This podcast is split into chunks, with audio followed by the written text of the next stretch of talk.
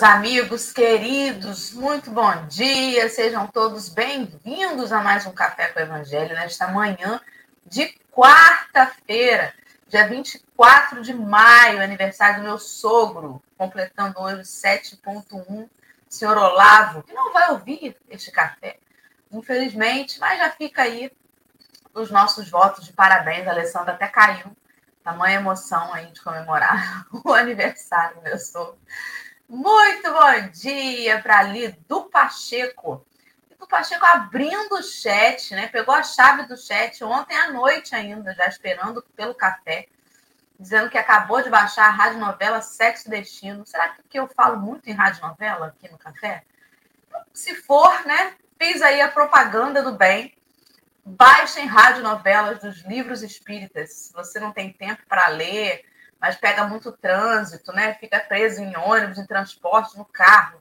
Ou, né, vou fazer uma faxina na casa, em vez de botar aqueles pagodes da década de 90, as, ouve aí, né? Ouça uma radionovela espírita. Tem diversas radionovelas de muitas obras espíritas no YouTube, no Spotify. E é isso, gente. Fazer faxina. Fazer faxina com música com, com obra espírita é uma novidade. Vou tentar para ver se dá certo. Agora Não é? Uma, né? Não, e tem os momentos da, da literatura espírita que são tensão mesmo. O negócio parece que Emmanuel, quando fez lá os romances, Ave Cristo, né? Tudo baseado em fatos, óbvio, mas parece que ele botou ali o, o negócio para para ter o climão também, sabe? Toda aquela coisa. Então tem hora, né, que você, com raiva de algum personagem, a gente sente raiva também, né? Você esfrega melhor uma panela, né? Ah, é, na hora do perdão, você faz, limpa a sua, sua louça. Aí você lava a panela com as lágrimas. é, é, bom, gente, é bom. Experimente. Depois vocês me contam. Lidu Pacheco, depois você me conta aí sobre a rádio novela que você ouviu. Vamos lá, Rosa Maria, muito bom dia. Bom dia para Maria Nobre. Para Rejane, querida Rejane. Para Leime. Leime está acordando um pouquinho mais tarde. Leime abria o chat antigamente, mas no sul deve estar tá fazendo frio essa época aí. Verinha Generoso, bom dia. Bom dia para Dalva, para Eva Maria. Aí o povo começa a chegar depois das seis, sabe, Gabriel? O povo todo que eu falei antes, veio antes de seis da manhã. Maria das Graças, muito bom dia. Eu vou pausar aqui no comentário de Vânia Rivone, minha amiga Vânia, que me manda sempre uma mensagem gostosa no, no, WhatsApp, né? Aquela mensagem que aquece o coração. Vou pausar aqui a Vaninha para fazer a nossa audiodescrição dessa manhã. Para você, amigo e amiga, que tem a possibilidade de ouvir o café, mas não vê a nossa tela, você está aqui com a gente também, sinta-se incluído. Estamos numa tela retangular do YouTube, divididos em três retângulos menores, né? Dona Hilda assiste o café, ali. Não, não ouve, não. Bota para ela ouvir, porque a audiodescrição é para ela também, né? Vou botar depois, porque se eu cortar ela agora, ela me mata, né? Então, não tem a possibilidade de Dona Hilda ver o café. Dona Hilda está com problemas né, de, de vista. Então, para Dona Hilda e todo mundo que está como ela aí, mas que ouve o café, estamos em três retângulos menores na tela. O primeiro retângulo no canto superior esquerdo tem em cima desse retângulo uma tarja escrito Café com Evangelho. Dentro dele estou eu, Dora. Sou uma mulher branca, de cabelo castanho, com uma mecha grisalha na frente, está liso na altura do ombro. Estou com uma camisa branca, uma cadeira gamer preta. No fundo da minha tela, à esquerda é um armário e à direita é uma parede branca com uma bancada branca. Do meu lado direito, no canto superior direito da tela, está Alessandra Veloso, que é uma mulher branca de cabelo grisalho, liso, meio preso para trás da cabeça, né? A partezinha dele de trás está solta, batendo quase na altura do ombro. Ela usa um óculos de grau, de aro retangular, mas com bordas arredondadas.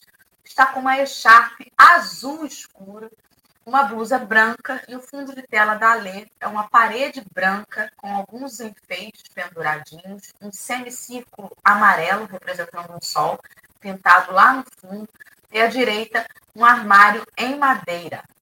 Abaixo de nós, centralizado, está o nosso convidado de hoje, diretamente das terras mineiras, Gabriel Prado é o nosso convidado de hoje. Ele é um homem branco, de cabelo bem curtinho, castanho. Ele usa barba e bigodes bem ralinhos. Ele está com uma blusa vermelha e por cima um casaco, uma cor, um, um marrom café. Não sei se foi essa expressão que ele usou antes, mas é um negócio meio assim, meio marrom café. O fundo de tela do Gabriel é uma bancadinha ali, um armário, onde a gente vê à esquerda três corujas em tamanhos grande, médio e pequena. À direita tem uma porta de vidro e dá para ver do outro lado desta porta, né, uma plantinha, uma planta, um vaso de planta, que dá para uma sala de TV. Então, no canto direito da tela, lá no cantinho, no canto inferior direito, nós temos o desenho de Jesus, que faz parte do layout da nossa tela. Ele sorri e acena para os nossos telespectadores. E abaixo passa um banner. Durante o programa, esse banner passa com diversas mensagens. A mensagem que está passando neste momento faz um convite a você que está com a gente, perguntando se você deseja conversar, né, se abrir e ser ouvido acerca de questões que possam estar te afligindo na vida, à luz da doutrina espírita e do Evangelho de Jesus. Isso é o atendimento fraterno, é essa escuta fraterna através de um tarefeiro da Casa Espírita, que pode ser feita à distância, se você não reside aqui em Rio das Ostras, né, que é a casa onde nós estamos vinculadas, Alessandra e eu, você também pode fazer isso à distância. O telefone para o agendamento é o 22 DDD 99287 1997. Agora sim, bom dia, Ale. Bom dia, povo querido e amado. Estou até aqui, até agora, pensando na radionovela. Eu que disperso, até com uma mosca passando, quero saber como que a asa dela bate. Se eu emendar numa faxina, escutando radionovela, quando começar a parte tensa, eu vou parar, vou sentar com a vassoura na mão e acompanhar. Eu realmente preciso prestar atenção para entender o rumo da história. Mas o povo está aí no chat dizendo que dá certo, dá certo lavar louça, dá certo fazer faxina. Pablo falou aqui que, que gosta, então é isso aí, meu povo. A gente tem que realmente divulgar a doutrina espírita, né? A gente diz que o bem é silencioso e o mal é ruidoso, que faz barulho. Então vamos fazer essa corrente de transformar o bem em uma coisa ruidosa, que faça barulho, que faça onda, que, que se propague, né? não só pelas pequenas ações, mas pelo que a gente faz individualmente, que coletivamente se torna uma grande tsunami do bem. Né? A gente precisa de tsunamis do bem que cubram o nosso planeta, que cubram nossa Rio das Ostras, Nova Lima e tantos outros lugares, né, que a gente, cada lugarzinho de cada um de nós tem que ser inundado por tsunamis de amor, de bondade, de caridade e de boas ações, né, porque a gente precisa fazer o, o bem ser mais conhecido, né, e ser mais divulgado. É isso aí, né? Mais uma quarta-feira e que essa quarta-feira seja uma quarta-feira de grandes tsunamis da bondade e de coisas boas de Jesus na nossa vida, não é isso? Gabriel, seja muito bem-vindo, se apresente aí para o pessoal que está no chat, nos ouvindo, nos vendo. Diga de onde é o Gabriel, já dei uma palhinha aí, mas fale um pouquinho do Gabriel, por favor. Bom dia, todo mundo. Muito prazer. Primeiro, agradecer a oportunidade de estar aqui, né? É muito legal poder tá conversando sobre espiritismo, igual o exemplo que vocês mesmos deram, né? Escutar a rádio novela ali, às vezes limpando a casa, e agora a gente pega sete horas da manhã, muita gente acordando, muita gente indo para o trabalho, e dá para colocar, dá para escutar, e é bom ter essa lembrança, né? Então, para quem não me conhece, minha primeira vez aqui, é, eu sou Gabriel Prado, sou de Belo Horizonte. Nesse momento falo com vocês de Nova Lima, cidadezinha do lado de Belo Horizonte, mas só para explicar de onde que eu tô, para não dar informação imprecisa, né? Mas daqui a gente é todo mundo de BH mesmo, região metropolitana. É, eu sou espírita minha vida inteira, é, trabalho e estudo ativamente no espiritismo há 12 anos, e ultimamente temos, temos tido mais convites, temos conversado um pouco mais sobre, e é muito legal estar tá nessa tarefa de divulgação do espiritismo, né? Da gente tentar trazer entendimentos, tentar trazer é, interpretações diferentes para quem está interessado, quem está buscando, para quem muitas vezes lê um livro e lê uma passagem e falam: não, não, não entendi nada aqui, preciso escutar alguém, preciso conversar com alguém.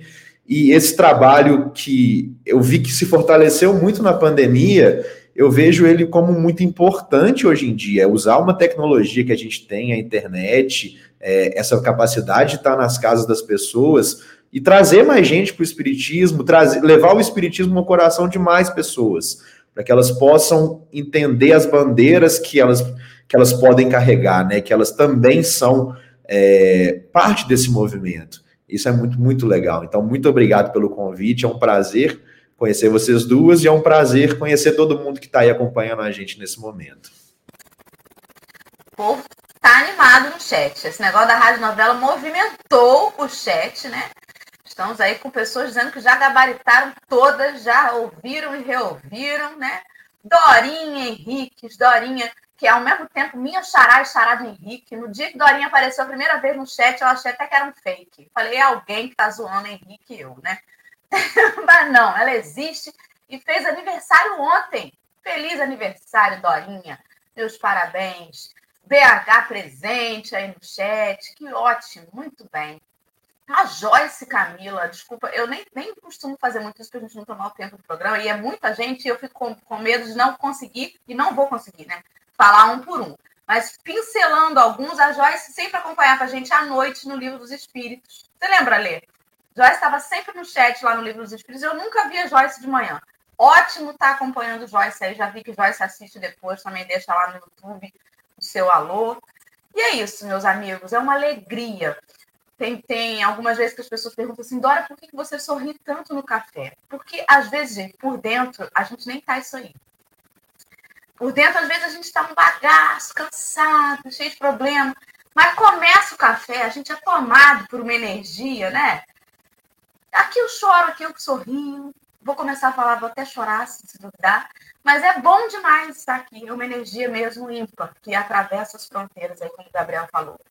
É o, é o lado muito, muito bom da internet, que faz a gente juntar aí, né? As nossas casas mentais e, e se dar as mãos. Meus amigos, por falar em juntar as nossas casas mentais, eu já coloquei aí no chat, tem tanto comentário já que eu estou difícil de achar. Aí, o link para que vocês acessem o texto de hoje. Esse texto de hoje foi colocado no livro Entre Irmãos de Outras Terras, um livro que foi psicografado fora do Brasil, quando o Chico esteve, ó, né, esse, esse texto, por exemplo, foi psicografado em Londres, na Inglaterra, em 10 de agosto de 1965. E esse texto faz menção ao Evangelho de João, capítulo 14, versículo 16. E estamos aí estudando ele hoje para dar continuidade no nosso roteiro. E convido a todos para clicar aí e acessar esse texto junto com a gente. Se você estiver vendo depois, vai lá no seu navegador, escreve assim, na difusão do Espiritismo entre irmãos de outras terras, né? Ou abre lá bibliadocaminho.com e procura pelo índice de livros entre irmãos de outras terras. Divulguem, compartilhem, estudem, não se resumam ao que a gente fala aqui no café, porque o tempo é curto, sobretudo porque a gente demora demais a começar a leitura falando, falando, falando, né? Então vamos orar para a gente começar o nosso café. Alê, você faz para a gente uma prece, por favor, para a gente iniciar logo. Com certeza. Só lembrar que esse texto também foi publicado depois no livro Segue-me. Ele também está lá no livro Segue-me, né? E só uma coisa antes da prece. Sabe aquele, aquela coisa que a gente diz assim, ah, eu cheguei num ambiente, não me senti bem, me senti mal, as pessoas daqui não têm nada a ver comigo, eu, eu saio. O café é o inverso, né? É quando todo mundo não se conhece fisicamente, a maioria, que acho que 90% das pessoas não se conhece fisicamente, mas está todo mundo junto e tem a mesma energia, e cada um doa um pouquinho de energia para o outro para dar aquela balanceada, né? Quando sobra muito de um, vai para o outro que está fraquinho. E é isso, né? Essa é esse grande. Nós somos nós somos elos de uma grande corrente universal. Então é nessa corrente, Senhor Jesus, que a gente vem aqui te pedir que os nossos elos não se rompam, que os nossos elos estejam sempre consolidados, não só na fé, na persistência da vontade de estar junto contigo, mas, sobretudo, consolidados pelo amor que a gente tem por ti, Senhor. E que esse amor não se desfaça, não se esfarele, ou não fique melindrado pelo que acontece na nossa vida.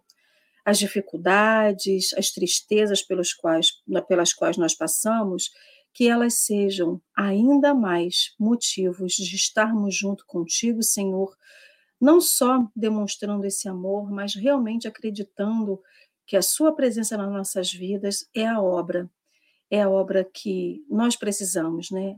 Nós temos todos os instrumentos para poder consertar tudo aquilo que precisa ser consertado, para poder levantar tudo aquilo que tem que ser levantado, para poder realmente ter a nossa casa construída, Senhor Jesus, junto contigo, para você, para cada um de nós, e que assim sigamos, e que esse café de hoje seja mais um, mais um tijolinho, mais um cimento, mais um alicerce que a gente tenha na nossa vida. Que o Senhor esteja conosco, nos abençoando, nos intuindo, nos iluminando em mais uma quarta-feira, Senhor Jesus, que assim seja. E assim vai ser. Vou colocar na tela agora o texto de hoje. Vou tirar aqui o banho para a gente ter um texto mais limpo aí na tela. Estamos empilhadinhos à esquerda, os três. O texto está num quadro negro, em letras brancas. Ele vai passando assim como um teleprompter, enquanto o nosso convidado faz a leitura. Ao término da leitura, a gente vai voltar para a configuração anterior Pode começar, Gabriel. Na difusão do Espiritismo. E eu rogarei ao Pai, e ele vos dará outro consolador, para que fique convosco para sempre.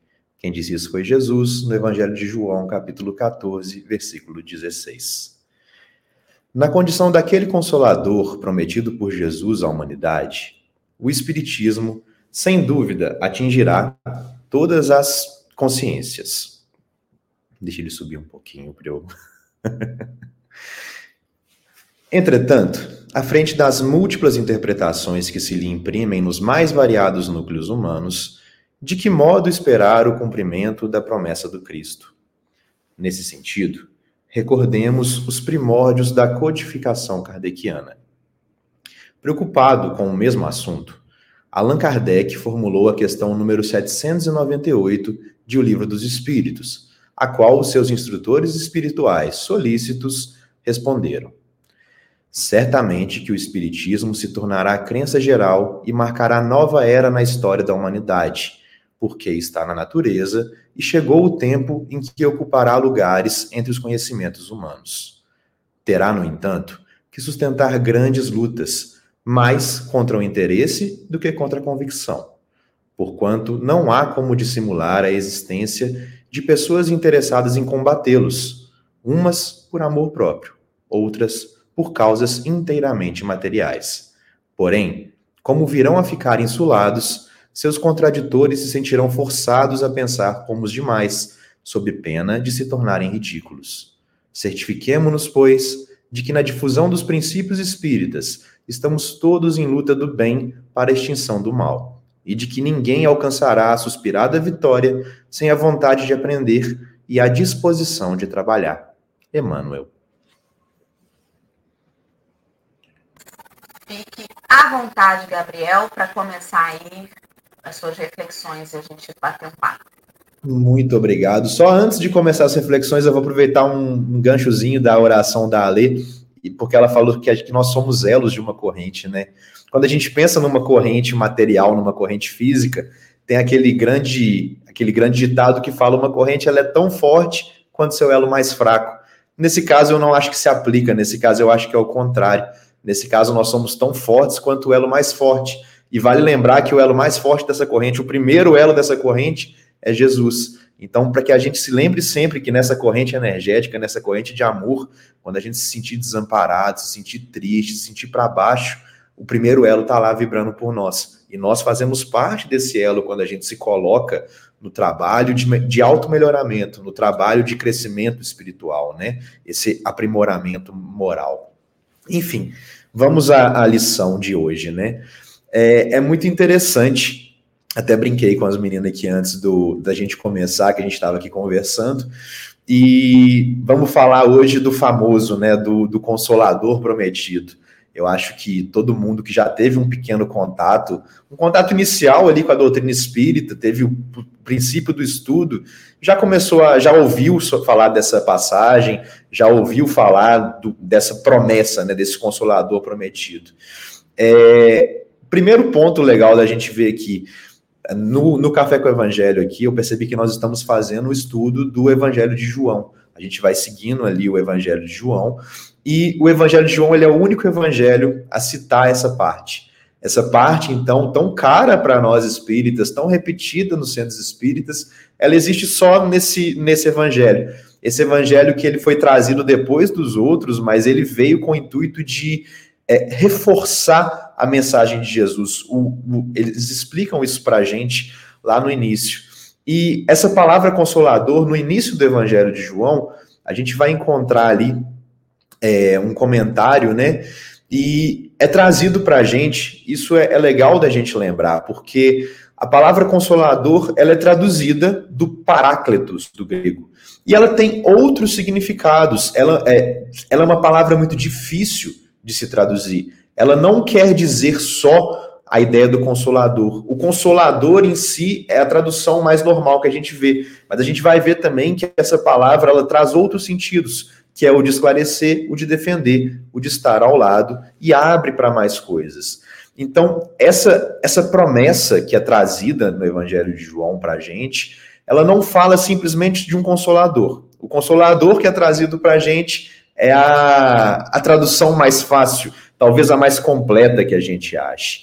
Então, já abre um pouco o nosso leque, a nossa conversa aqui, sobre essa questão. Não estamos falando só de uma coisinha específica, é algo muito mais completo.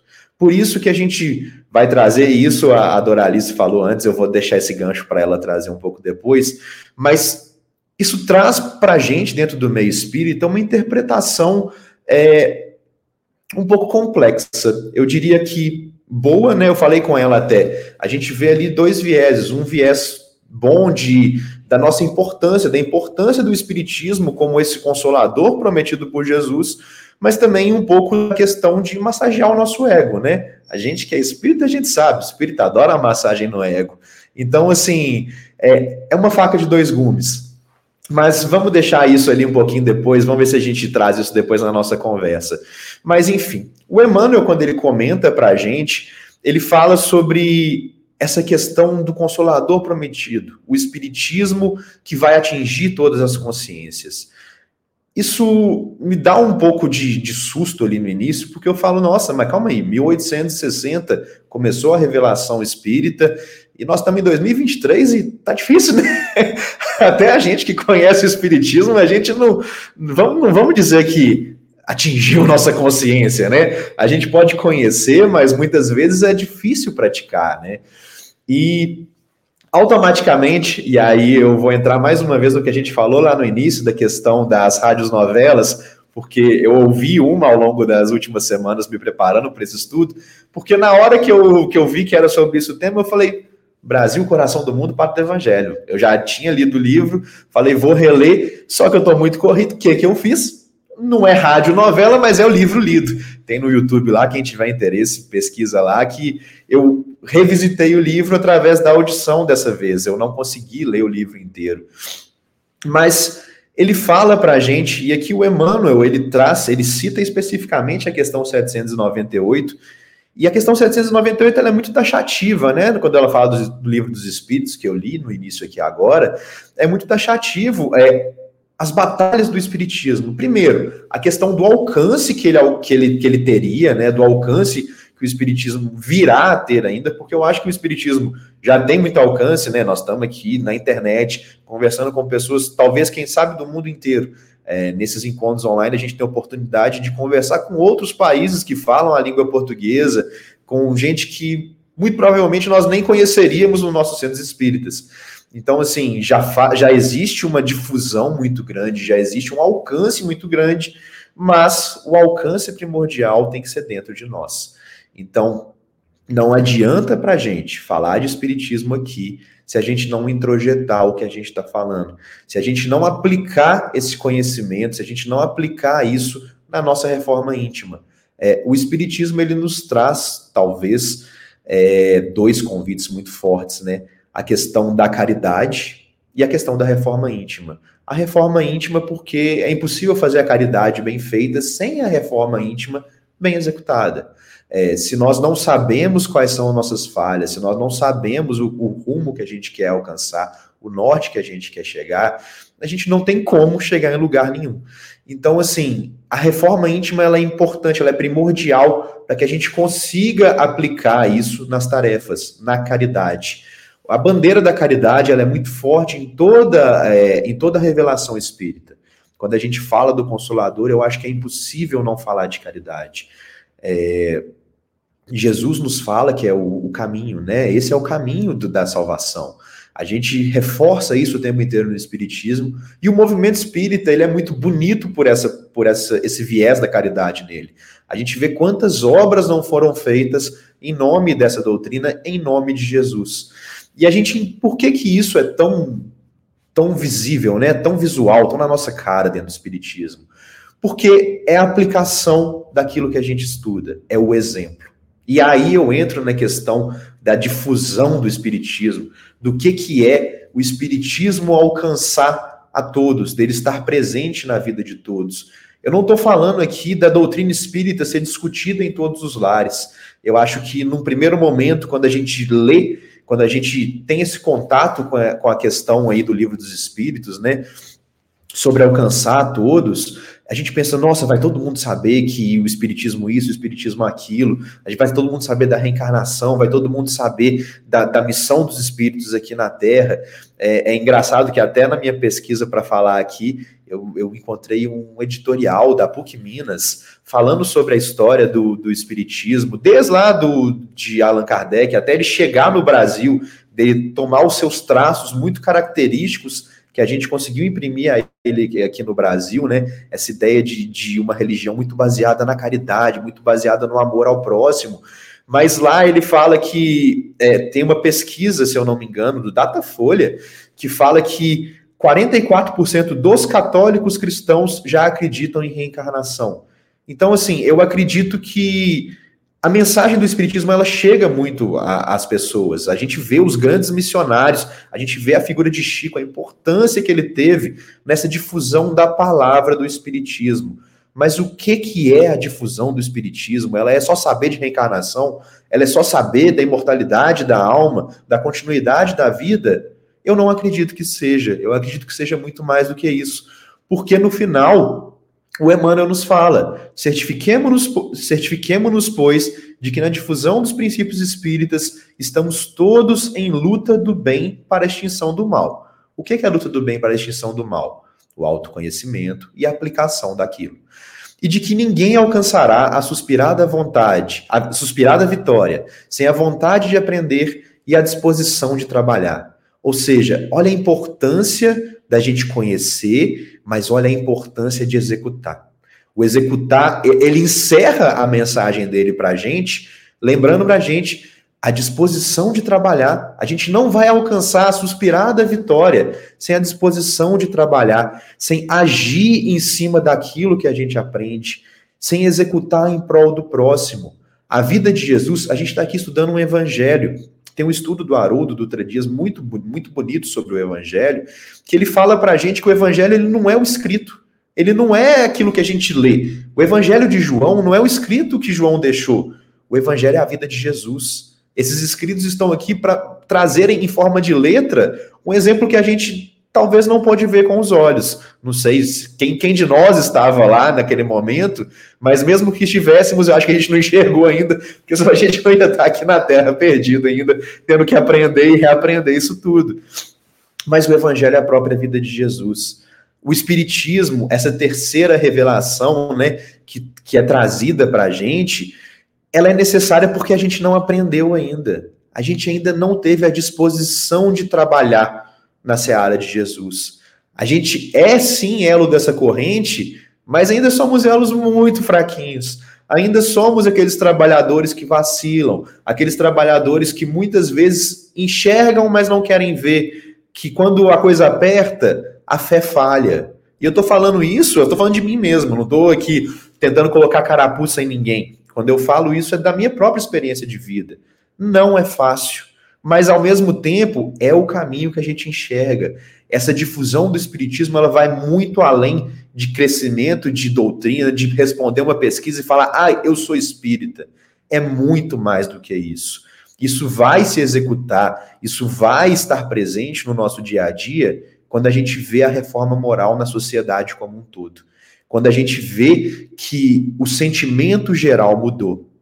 Então, assim, eu vou parar de falar que se deixar aqui eu fico uma hora falando sozinho e quero escutar um pouquinho vocês também. Depois eu trago mais considerações.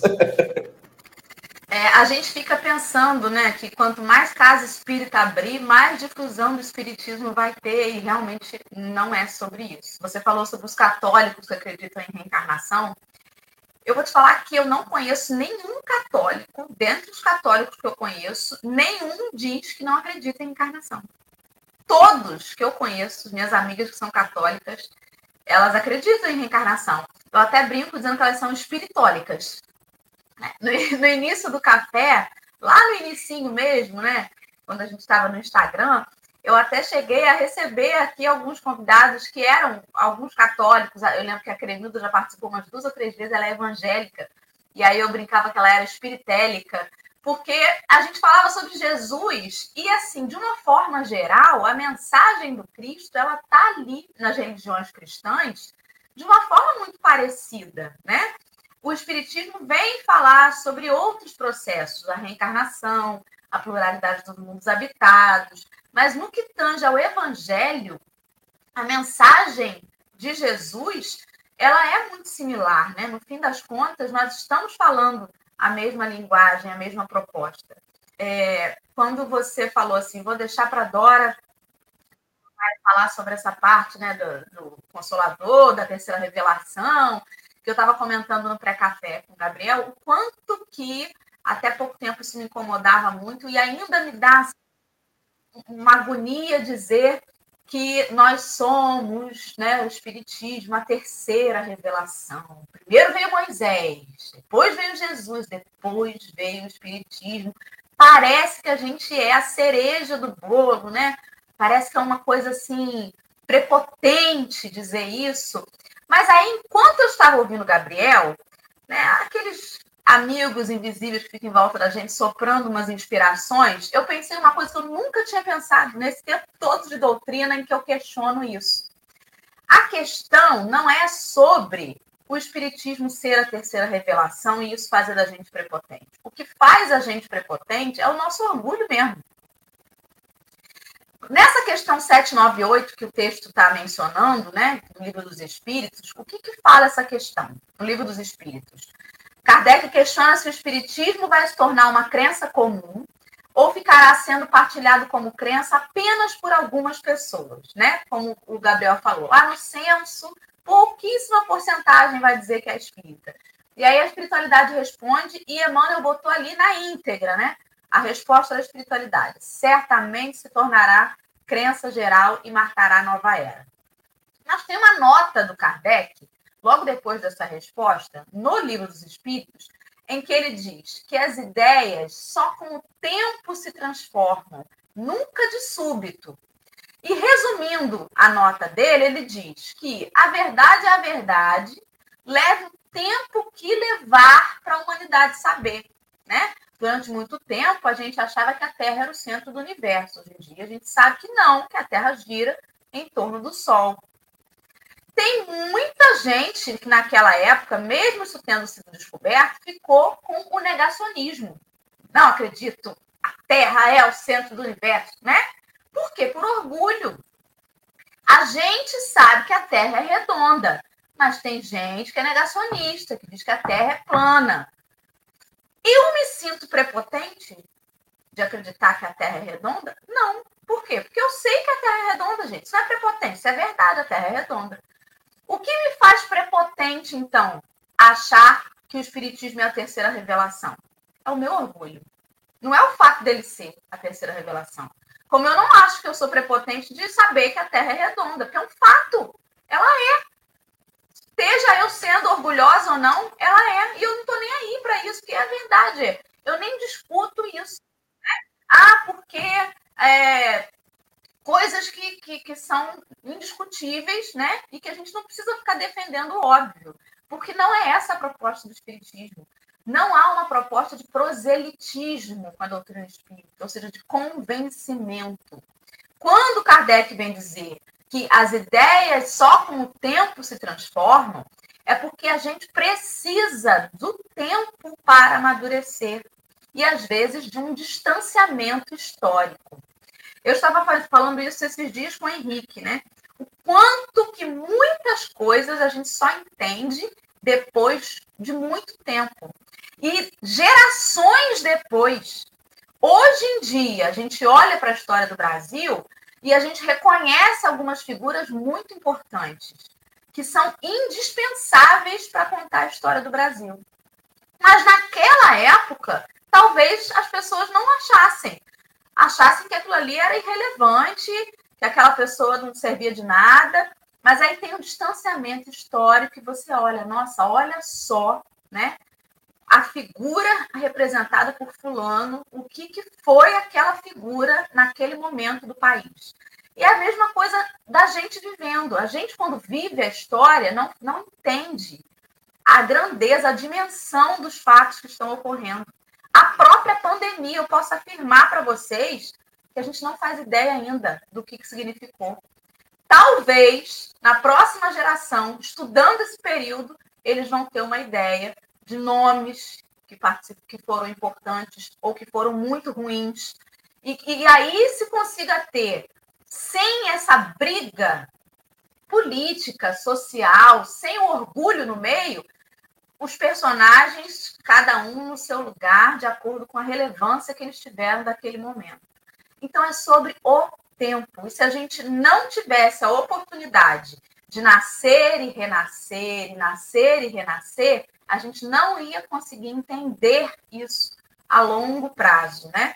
De que me adianta eu vivenciar um momento importante se eu vou morrer e acabou e acabou-se por aí? Não. Em algum dia eu vou relembrar a minha existência naquele momento e dizer: caramba, olha, quem eu era, eu participei assim, assado, né? Então é preciso o tempo. Não adianta a gente discutir. Com a criança, a gente não perde tempo para discutir por bobagem, né? Deixa a criança reclamar, deixa a criança falar, porque a criança, vou ficar provando para ela que o, o legume, convencendo a ela de todas as vitaminas que tem, ela vai crescer, ela vai ver e ela vai ser um adulto que vai fazer o filho dela comer depois. Porque a verdade se sobrepõe ao tempo, não tem o que discutir. E aí, a difusão do espiritismo está, como o Gabriel bem ponderou, né?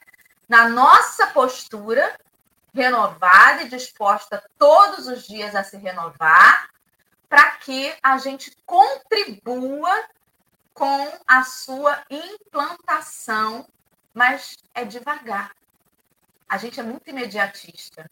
Quando a gente ouviu ali, né, que são chegados os tempos, a gente falou, opa, semana que vem, tá aí, batendo na porta. Não, gente, são chegados os tempos. Olha quanto tempo que Jesus esteve aqui na Terra. Dois milênios. E era chegado o tempo da gente receber a mensagem amorosa do Cristo. Olha quanto tempo que a gente precisa para ir amadurecendo. Então não é imediatista, é chegado o tempo mas é um tempo que a gente ainda não tem noção no espaço de uma existência apenas, né? Muita calma nessa hora. Alê, querida. Não adianta, né? A gente olha assim, nossa, parece que foi ontem que Jesus esteve na Terra. Parece que foi ontem que Kardec recebeu toda a obra básica. Realmente foi ontem, mas é um ontem muito distante e a gente quer tudo para ontem. A gente vive num, num, num, tempo de ansiedade em que a gente vive muito no futuro, com base no nosso passado, a gente não quer viver o presente e é a fuga da realidade que a gente busca. E aí, enquanto a Dora estava lendo lá o, o, o comentário de Kardec, eu estava dando uma olhada aqui, Kardec é bem assertivo porque ele fala, né? Com uma ideia que não se transforma, como a própria Dora falou, ele fala que que essas ideias elas vão sendo consolidadas, não, não vai ser de uma geração nem duas gerações. Ele fala assim: ele, como espiritismo, progride muito, mas durante duas ou três gerações ainda haverá um fermento de incredulidade, que, única, é que unicamente o tempo aniquilará. A gente já está aí, provavelmente, na segunda geração depois da, da obra, né, do, da doutrina espírita, e a gente ainda terá muito mais do que três gerações para poder isso ser consolidado. Fico me questionando, assim, fico pensando lá atrás, né, quando a medicina começou a, a, a se instrumentalizar, a ter mais é, informação, assim, a gente conseguir ter mais acesso, como que o pessoal achava que a gente respirava? Esse mecanismo da respiração que é tão automático em cada um de nós. A gente não para de falar para respirar, a gente não para de respirar para pensar. Então, é tudo um mecanismo automatizado que gira sem a gente perceber. Hoje, a doutrina espírita é uma tríade, a gente falava muito disso aqui ontem, né? A tríade ciência, é, religião e filosofia. Daqui a algum tempo, ela não vai ser nem ciência, nem filosofia, nem religião.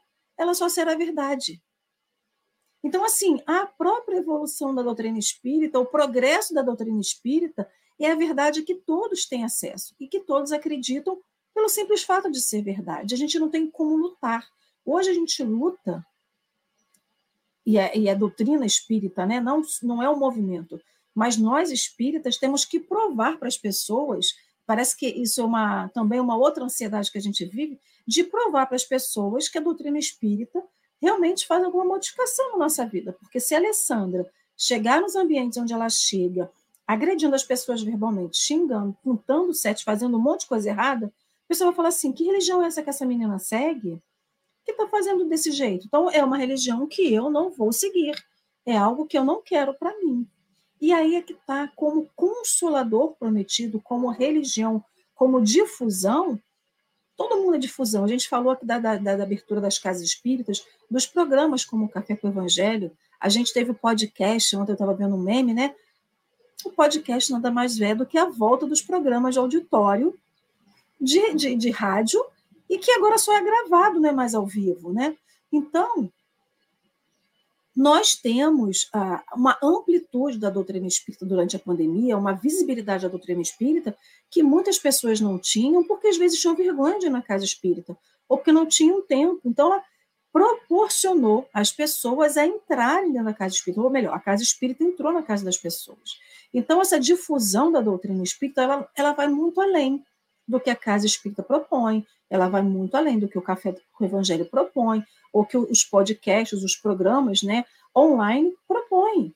É uma, é uma doutrina espírita, esse consolador ele tem que ser a modificação que a gente faz na nossa vida. E aí tem uma passagem que está lá no, na Gênesis que ele fala: o Espiritismo, longe de negar ou destruir o Evangelho, vem ao contrário, confirmar, explicar e desenvolver pelas novas leis da natureza que revela tudo quanto o Cristo disse e fez, elucida os pontos obscuros do ensino cristão, de tal sorte que aqueles para quem eram ininteligíveis certas partes do Evangelho ou pareciam inadmissíveis, as compreendem e admitem sem dificuldade, com o auxílio dessa doutrina.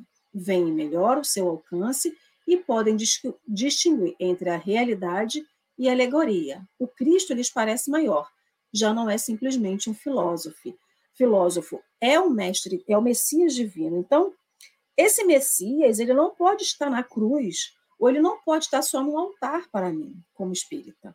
Ele tem que estar na minha vida. Quando eu falo, né, quando a gente fala assim, ah, Jesus, Jesus não pode ser aquele que um dia eu alcançarei. Jesus tem que estar ao meu lado. Jesus tem que estar comigo. Então, se eu não consigo ver Jesus comigo na minha vida, dentro da minha casa, por mais bagunçada que ela esteja, dentro da minha casa mental, por mais louca que ela seja, eu não posso viver esse espiritismo. Então, essa difusão do espiritismo passa por cada um de nós, pelo que a gente faz e se apropria dessa doutrina que tem que mexer com a gente, né?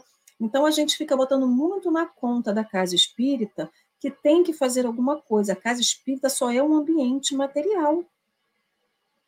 Lembremos que as primeiras, vamos dizer assim, os primórdios das casas espíritas, das casas religiosas, eram as catacumbas, era cemitério, era onde enterrava morto. Se a gente hoje a gente não entra no cemitério que a gente tem medo de ver espírito. Então assim, por que, que eu tenho só? Por que eu tenho que dizer que só a casa espírita é ambiente de difusão? Por que eu vou dizer que só o café com o evangelho? Se a minha vida, a minha história não puder ser uma difusão do espiritismo, eu falhei como espírita. E a doutrina espírita não falhou comigo.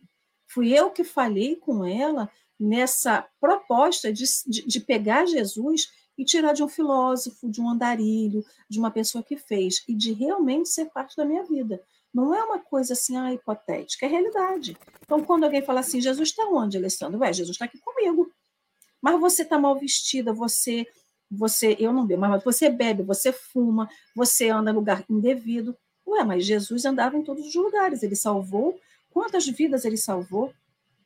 Quando a mulher adulta estava lá para ser apedrejada, foi ele que foi lá interceder por ela. E foi ele que levou as pessoas a refletirem. Lembremos, independente das histórias que as pessoas estejam, Chico, Divaldo, eles pregavam dentro de prostíbulos para mulheres.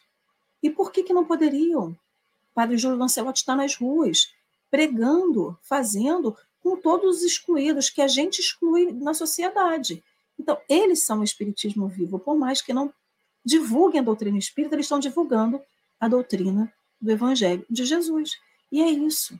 Enquanto a gente continuar se distanciando de Jesus, achando que ele está lá na cruz crucificado, ou está no altar da igreja, ou ele está em qualquer outro lugar que não na minha vida, no meu dia a dia, eu não vivo o Espiritismo. Por mais que eu pegue aí meu evangelho, boto debaixo do meu suvaquinho, suado depois de um dia de trabalho, e vá para casa espírita para estudar. Não tem como ser. Né? Então, Kardec, quando ele fala dessa, desse progresso contínuo, é sobre o progresso contínuo. Vamos lembrar, né, nossa geração aqui, há 50 anos atrás, de 50 anos para cá, o que, que já mudou na história da humanidade? Coisas que a gente acreditava. Dorinha falou da Terra redonda, do centro do universo. Gente, a gente acreditava que metiolate era cura para todos os machucados. A gente acreditava em várias outras questões que a gente vê que é mentira. Então, verdade como verdade, ela sempre aparece, nunca fica obscurecida, né? Então, se a gente não perseguir a verdade, a nossa vida não for um testemunho de verdade, a doutrina espírita ela não se apagará. Ela virá, a gente só vai ficar para trás. E aí não vai ser uma questão de eu vou me, me filiar à doutrina X ou doutrina Y. Eu só simplesmente vou me filiar à verdade. E aí, Gabriel? É interessante da fala de vocês duas, eu, eu, eu pensei muito no id pregai, né? As duas falaram, eu acho que talvez quem está ouvindo a gente pode pensar, não, mas calma aí, Jesus falou o id pregai, então eu tenho que pregar para os outros. Só que o id pregai é com exemplo. O id pregai não é com palavra. Como vocês duas muito bem falaram, a ideia não é que eu saia catequizando as pessoas. E aí, por falar em catequese, eu entro com outro tema daqui a pouquinho, mas deixa eu só terminar esse. Não é sair catequizando pessoas é demonstrar. A lei fala para a gente muito bem. É, se eu viro e falo, nossa, gente, eu encontrei uma doutrina diferente, eu fui lá na casa espírita, isso aquilo, aprendi um tanto de coisa. Aí na primeira oportunidade que tem, que é primeiro encontro de família, você dá aquela estourada com raiva lá, todo mundo fala, eu quero conhecer esse tal de espiritismo, não, porque se ela tá assim, eu vou aprender o que aqui? A gente não pode ser um exemplo ruim. E o ID pregar, ele é sobre isso. Ele é sobre aquilo que a gente conversou lá no início da reforma íntima bem aplicada virar e falar: nossa, a Lê tá diferente depois que ela começou naquele lugar lá que ela tá indo, né? Quero ver o que estão falando lá também. Quantas pessoas que estão ouvindo, a gente não passaram por isso, sabe? Às vezes você chega, você começa a ir na casa espírita, você fala, nu, que coisa maravilhosa, eu quero contar isso para todo mundo. Aí você fala com um tanto de gente, todo mundo fala, não, que chato, vou não, vou não. Aí de repente alguém vira e fala, é que, que negócio de casa espírita que você tá indo, como é que é? Pode com você? Pode ir lá também? Porque viu que você está mudando, viu que você está diferente. E o tá diferente, ele é muito importante porque o evangelho, a vida é, como servo, como amigo de Jesus, ela não é sobre, ah, sei falar isso, sei falar aquilo, sei citar a Bíblia, sei fazer. Não, ela é sobre paz interior. Ela, ela traz uma paz primeiro para a gente é, a gente tem uma busca errada, acredito eu, que é eu quero que o meu que o exterior, tudo que está ao meu redor, fique em paz, para que eu possa encontrar a minha paz. Só que o caminho é inverso. Eu preciso encontrar a minha paz para que o exterior esteja em paz, para que eu leve essa paz para fora de mim. É, a maneira que a gente interpreta, a maneira que a gente enxerga situações que se altera. As situações continuam as mesmas. A lei falou para a gente da questão da crucificação de Jesus, para a gente não, não focar na crucificação em si. A crucificação para ele não foi um martírio. A gente trata ela como um grande martírio, né? Mas ele que estava percebendo aquela missão, vocês acham que ele não enxergava tudo que tinha por trás daquilo? Sabe, o sofrimento, ele é momentâneo. O sofrimento, ele é físico, ele é carnal. A gente pode ultrapassar isso. E aí eu quero voltar na parte do catequizar, porque no estudo, né, na questão do, da, do evangelho, que eu estava estudando o Brasil, coração do mundo, pátrio do evangelho, eu quero trazer dois pontos bem lá no início. Quem começar a ler vai vai conseguir vai conseguir já chegar nessa parte. Se eu não me engano, são capítulos 5 e 6, é bem lá no iníciozinho mesmo.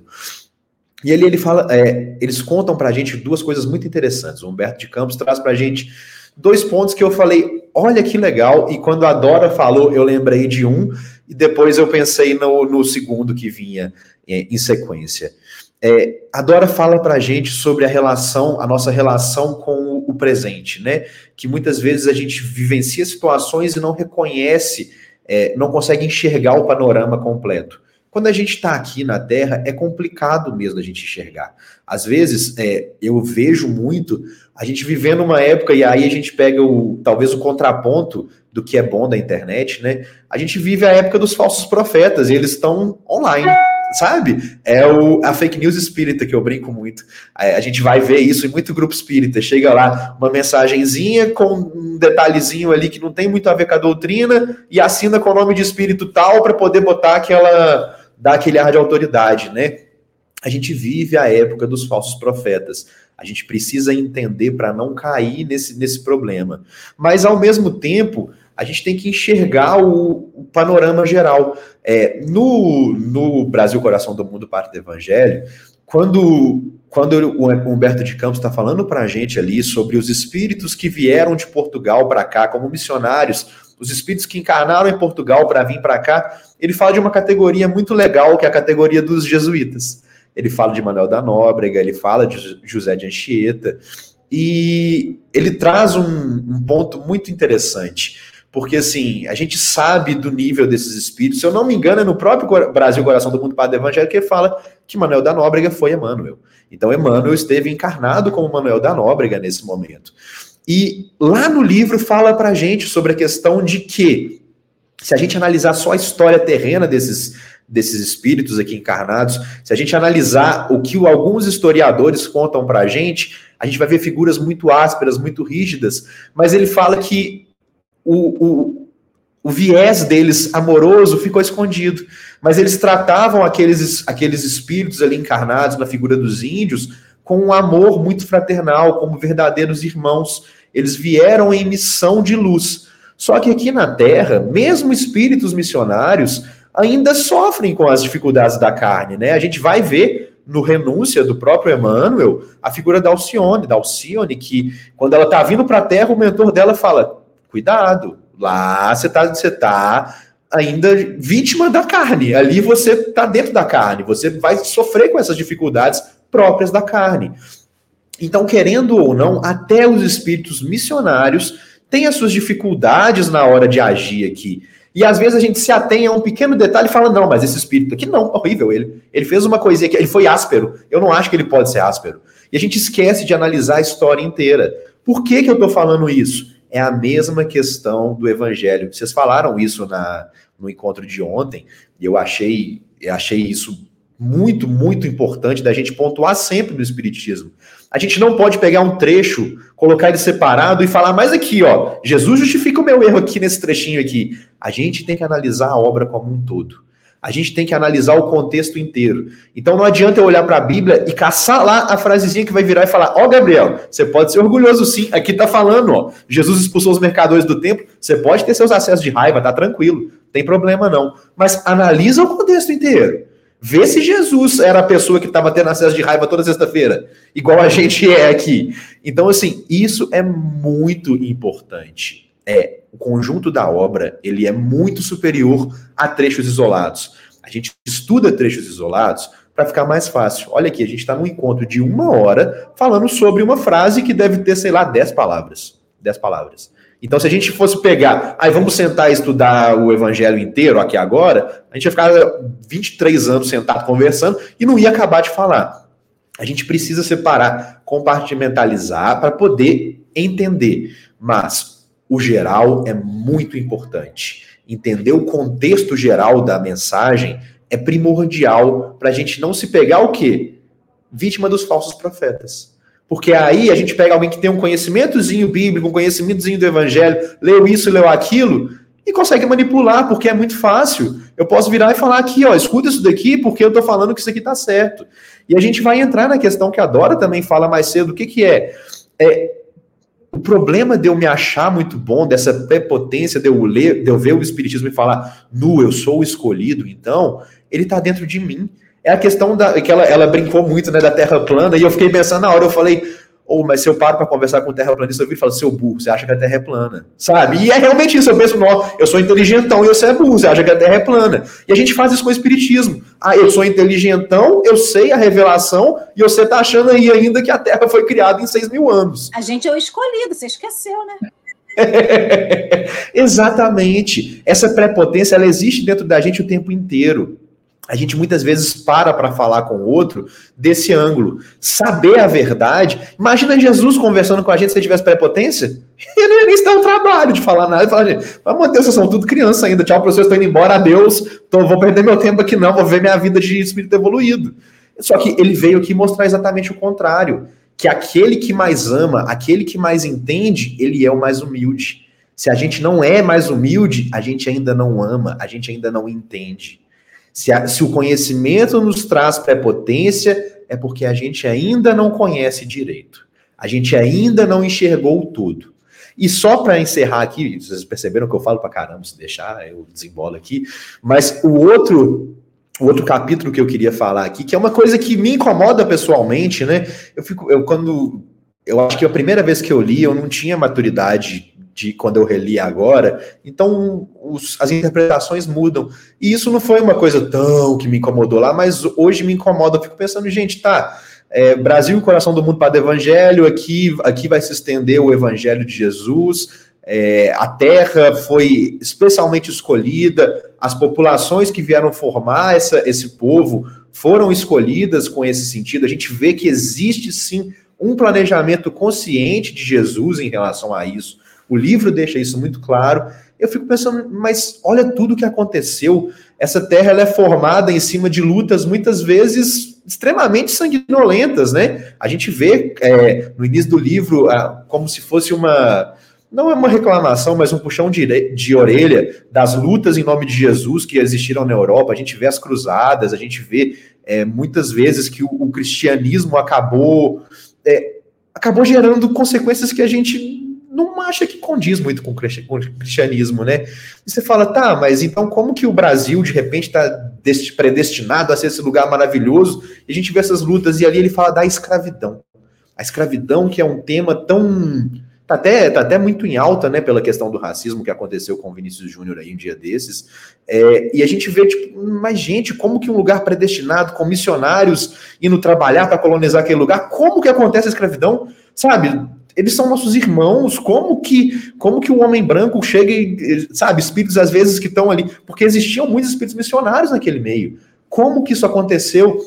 E a gente vê o próprio Jesus falando ali. Então, é, esse capítulo me chamou muita atenção dessa vez, porque Ismael chega para Jesus desesperado, né? É desesperado, um espírito evoluído desesperado, né? Não a gente desesperado, mas chateado ali, sofrendo. Ele vira e fala: Mas, mestre, olha o que está acontecendo. Eu não consegui coordenar eles para que eles fizessem com amor. E Jesus nos fala do livre-arbítrio. Ele fala: Eu planejei para que não fosse assim. Mas a gente não pode tolher o livre-arbítrio dos nossos irmãos. Então, aqui, quando a gente está encarnado, a gente tem que lembrar isso. Jesus está assim no comando ele é aquele que está pilotando o barco, ele está no leme. Mas a gente, nós somos marujos e nós estamos agindo nesse momento. Nós temos total liberdade, inclusive, de fazer bobagem. Esse é o amor divino em relação a nós. Nós temos a liberdade de errar e assim aprender. Então, que a gente consiga compilar isso tudo e focar em talvez errar o mínimo possível. Eu acho que não errar ainda é muito além da nossa alçada mas errar o mínimo possível. Que a gente não caia em falácias, que a gente não caia em interpretações mal feitas, que a gente não analise o evangelho só naquilo que condiz com nossos erros próprios, só com aquilo que massageia o nosso ego o nosso homem velho que o Emmanuel fala. Que a gente busque algo além disso, né? Olha, disseram aí que dá para ficar pelo menos até as nove. Eu estou percebendo que os últimos episódios do Café têm sido tão intensos. A gente termina porque tem que terminar. Porque a fala de um gera argumento dentro da gente para querer fazer mais consideração. Mas não dá tempo mais, que já são oito horas em ponto, a gente precisa encerrar o café. Então, Ale, guarde suas considerações finais, eu vou guardar as minhas também, né? E não tem como a gente estender mais, mas eu fico assim muito, muito, muito feliz né, por ter conhecido Gabriel hoje. Gabriel, saiba que a gente vai ser espírito obsessor na sua vida para te chamar para outros cafés, tá? O chat já está subindo aí a hashtag Volta Gabriel. Não sei se você viu, né? Mas o povo aqui pede e a, gente, e a gente obedece, tá? Então, aguarde um novo convite em breve. Quero agradecer a todos que estiveram com a gente chat muito participativo, né? Realmente já está quase na hora da gente marcar um seminário nesse café, porque a gente tem vontade de comentar os comentários do chat, né? Muitos comentários muito importantes aí para se discutir. Mas não dá tempo, gente. Mas que bom que a gente está junto, que a gente está engajado, todo mundo participando. Muito obrigada. Lê, querida, bom dia. Você quer dizer um tchau, pelo menos? Então, eu vou pedir a Gabriel, por favor, para fazer a prece de encerramento. Gabriel, muito obrigada. Foi riquíssimo conhecer você hoje, as suas considerações todas, né? Hoje a gente vai ter aí a cabeça explodindo o dia inteiro, refletindo sobre tudo isso que a gente conversou. Então, fica contigo aí as últimas palavras e a prece. Eu que agradeço, o prazer foi todo meu e esse tipo de espírito obsessor eu adoro. Só, só chamar que nós estamos aqui de novo. Então vamos à prece. Divino Mestre Jesus, nosso querido amigo, mentores desse grupo, desse trabalho, mentores individuais de cada um que nos escuta nesse momento. Agradecemos por esse encontro. Agradecemos pela oportunidade de aqui estarmos, de, no meio dessa arena de batalhas terrestres, podemos ter esse conhecimento, podemos ter esse contato com a doutrina espírita, com os irmãos, com os amigos que se revelam ao longo desse caminho, e que, como, como a corrente retratada e trazida para a gente na oração inicial, nós possamos agir como um grupo, um grupo que trabalha ativamente pela construção do reino de Deus nesse planeta. Que, como obreiros do Senhor, sejamos a ponta de lança dessa, dessa batalha, mas uma batalha de amor não mais uma batalha de sangue, não mais uma batalha que fere e mata os próprios irmãos. Mestre amado, que todos aqueles que nos escutam nesse momento possam receber seu carinho, seu amor, possam sentir sua presença em suas vidas. Que o nosso dia transcorra da melhor maneira possível e que durante toda a semana possamos carregar conosco mais do que esses ensinamentos, esses sentimentos. Que assim seja. E assim vai ser. Um abraço, um beijo a todos os amigos. Vamos que vamos, que amanhã tem mais café. E amanhã é a última quinta-feira do mês de maio. Lembrando já, desde já, para vocês todos, né? Save the date. Amanhã à noite é dia de Livro dos Espíritos, né? O café estuda duas vezes por mês à noite. Amanhã à noite tem Livro dos Espíritos também. Esperamos vocês. Até amanhã, meu povo.